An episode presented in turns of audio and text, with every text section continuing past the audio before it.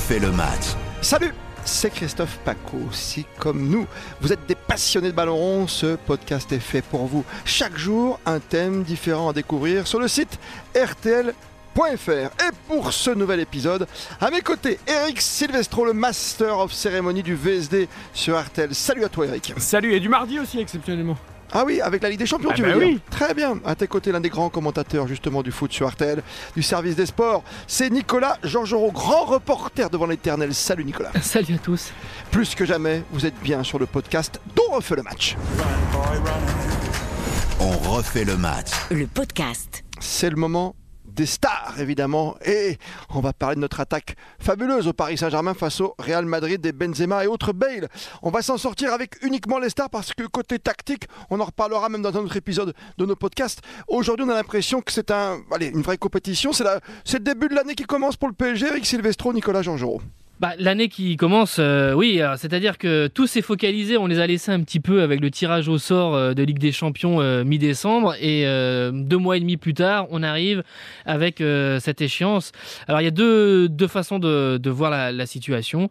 Soit on considère que tout ce qui a été fait depuis le mois d'août ne sert à rien, il y a 13 points d'avance en championnat et puis euh, le réel objectif arrive, oui évidemment, la Ligue des Champions et notamment les, les 7 matchs qui restent sur la, phase d'élimination euh, directe. Donc le Paris Saint-Germain va jouer toute sa saison sur les derniers matchs restants de Ligue des Champions. Avec Le stars. premier indice, Ouais. le premier indice, Christophe, c'est que ça a agacé le capitaine Marquinhos, qu'on lui demande justement si la saison commençait avec ce huitième de finale aller de Ligue des Champions, élimination directe contre le Real. Il a dit qu'est-ce qu'on fait? On met tout à la poubelle, ce qu'on a fait depuis le début de l'année. Donc ça, ça les agace. Mais ça les Oui. agace, mais ça n'empêche que c'est la vérité. C'est ça, c'est une réalité, non? On est d'accord quand même. Et évidemment que la saison du PSG, elle commence maintenant.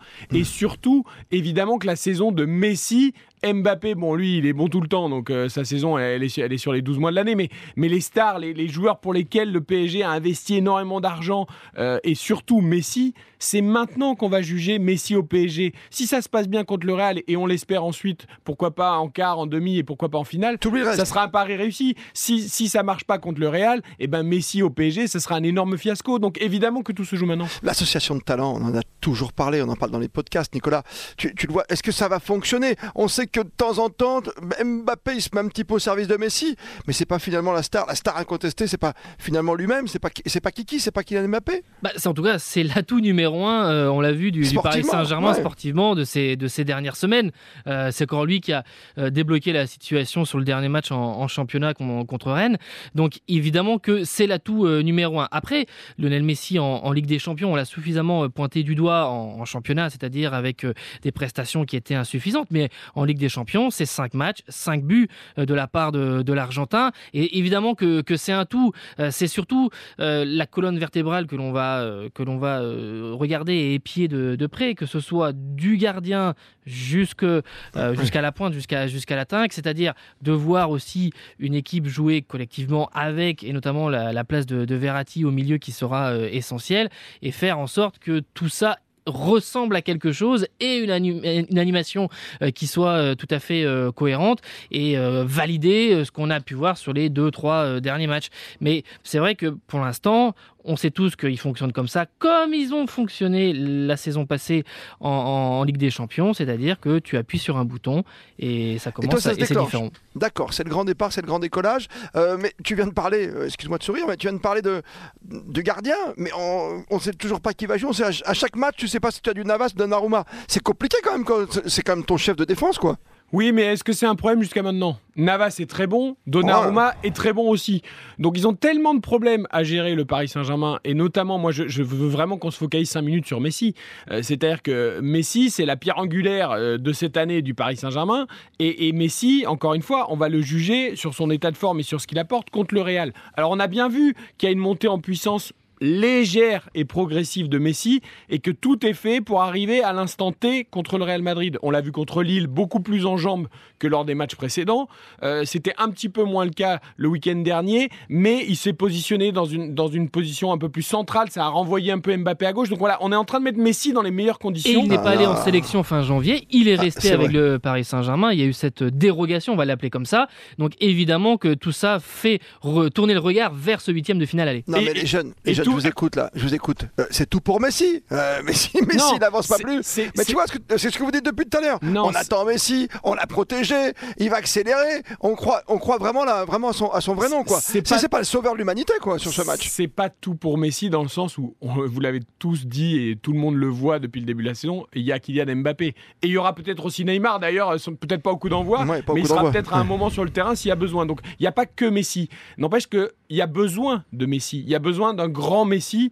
Et aussi sans doute d'un grand Kylian Mbappé, et sans doute aussi d'un grand gardien, et sans doute aussi d'un grand T'es Verratti. sûr qu'aujourd'hui t'as besoin d'un grand Messi Oui, Mais- d'un grand Messi, mais d'un Messi normal. Mais Est-ce t'as- que t'en as besoin? Mais pour le projet du PSG et pour ce qu'ils veulent faire, ils ont Mm. besoin d'un grand Messi contre le, contre le Real. Et, et en effet, cette dérogation accordée pour pas aller en sélection, ça veut dire quelque chose. Euh, le fait qu'il accélère aussi dans ses prestations, dans même le fait de courir un peu plus sur le terrain, ça veut dire quelque chose.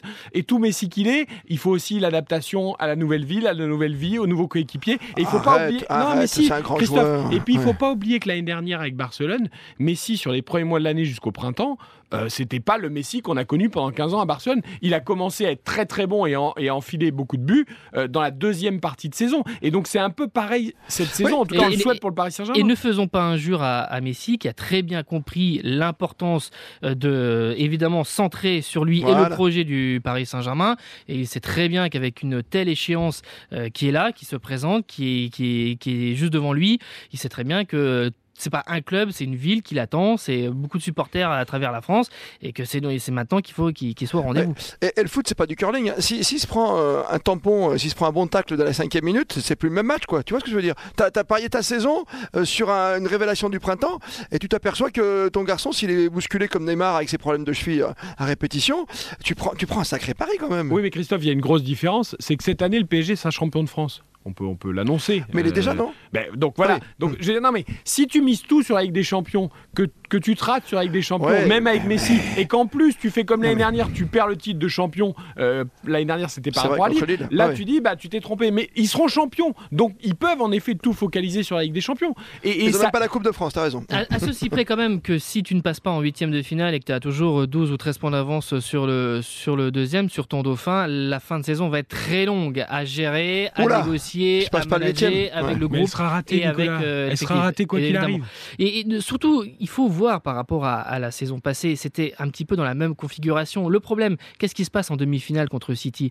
Eh bien, Tu te retrouves avec Kylian Mbappé qui est blessé, euh, qui est touché, Ouais. et, et- et ça veut dire quoi? Ça veut dire que tu te retrouves avec Neymar au match retour qui fait le sauveur et qui fait n'importe quoi. Je dis ça pourquoi? Parce que tout à l'heure, quand on dit Messi, Messi doit tout montrer, Messi doit être là. Non, c'est un tout, c'est un tout. C'est Messi tout, avec Mbappé, avec peut-être Di Maria Ouais. qui sera là au, au coup tout, d'envoi et avec le milieu de terrain. Nico, euh, Nicolas, euh, je sais pas, moi, une équipe, c'est un tout. Là, on parle d'individualité qui vont encore une fois, cette pluie de stars, s'ajouter, se rajouter, se disperser. Il faut qu'ils jouent ensemble à un moment. T'as donné Neymar, il va rentrer, il a pas joué depuis combien de temps? Et si c'est que sur lui qu'il faut jouer, ça va être compliqué. C'est pas la même vitesse que, que voilà, que Mbappé sur son côté. Et surtout, je joue pas pareil quand tu vas jouer avec Neymar, avec Messi en même temps. hein. Ouais, mais il y a quand même une évolution qu'il faut noter au Paris Saint-Germain. Euh, c'est une évolution, je trouve, défensive. Il y a une, une certaine solidité euh, entre le gardien, la base arrière Ouais. et le milieu de terrain qu'on n'avait pas forcément l'habitude de voir, en tout cas dans l'investissement ça vient de quoi défensif, bah, ça vient aussi du fait qu'ils ils nous vendent une, une- ah, Ils nous disent il faut pas jeter tout ce qu'on a fait depuis le début de la saison parce que pour nous tout est important. Sauf qu'ils nous disent aussi, après chaque match raté, et on en a vu beaucoup cette saison, qu'en gros, euh, ça se met en place, que ça travaille, et donc, sous-entendu, ça travaille pour le Réal et ça travaille pour les matchs Ouais, à élimination directe de la Ligue des repousser le problème. T'as Et- fait et moi- le Et problème. moi, j'ai vu quand même une évolution, et, et je reste sceptique sur ce pari un peu du, du all-in et du euh, qui tout Oui. double sur un match, mais la je table, ouais. reconnais que dans le jeu et dans l'évolution de l'équipe, je vois un peu enfin où ils veulent en venir. Ah ça ouais. veut pas dire que ça Mmh. va marcher, mais il y a Qu'est-ce que t'as vu? Bah, Excuse-moi, mais qu'est-ce que t'as vu? bah, J'ai vu quand même une un investissement défensif euh, différent sur les dernières semaines, avec ce côté, si on arrive à être costaud, à jouer en équipe sur les trois quarts de la ligne euh, arrière, et bien ensuite à nos stars de devant, on en revient à nos stars de devant, de faire la différence. Ce qu'il faut pas, c'est que derrière ça joue comme les stars de devant et qu'en gros il n'y a aucune, aucune homogénéité. J'entends ce que tu dis, je sais pas ce que- ce qu'en pense Nicolas, mais Eric, euh, tu, tu me parles de solidité défensive ou voilà d'un schéma défensif euh, trouvé ou retrouvé. Mais à la base, quand même, en début de saison, ton schéma défensif, il comportait quand même, euh, voilà, il comportait un paramètre qui était impor- d'importance, c'était l'arrivée de Ramos. Euh, tu l'as vu combien de fois, Ramos Tu vois? Oui, mais Ramos Ah ouais. finalement n'a jamais été euh, mais- intégré et n'est jamais devenu un, un joueur essentiel essentiel dans la défense parisienne, puisque de toute façon, il n'a été que, il n'a que papillonné et, et être apparu simplement euh, de façon très. On n'a euh, jamais vu la défense à 3 avec. Ramos, Marquinhos Ouais, Donc en fait, ça, on a travaillé sans. euh, On a un travaillé match. sans. Voilà. On- On n'a rien vu. On verra bien sûr sur le grand match que vous allez suivre sur la grande radio sur RTL avec Philippe Sansfourche, avec bien sûr Nicolas Georgerot et toute la bande autour d'Eric Silvestro. Mais c'est vrai que voilà, il y a une pluie de stars. De l'autre côté, on sait qu'il y a eu toujours le problème Benzema à gérer depuis, depuis sa blessure. On, on peut parler également de tactique. Ça, sera l'objet d'un autre podcast évidemment d'Orfeu le match. Et puis mercredi, notez bien, de toute façon c'est très simple, c'est le lendemain du match. On aura un podcast spécial évidemment. Euh, le retour sur ce premier affrontement. On rappelle que le match retour, le Real PSG sera uniquement dans trois semaines. Merci Nicolas Georgerot. Merci beaucoup Eric Silvestro. Et quoi qu'il en soit, bon et grand match.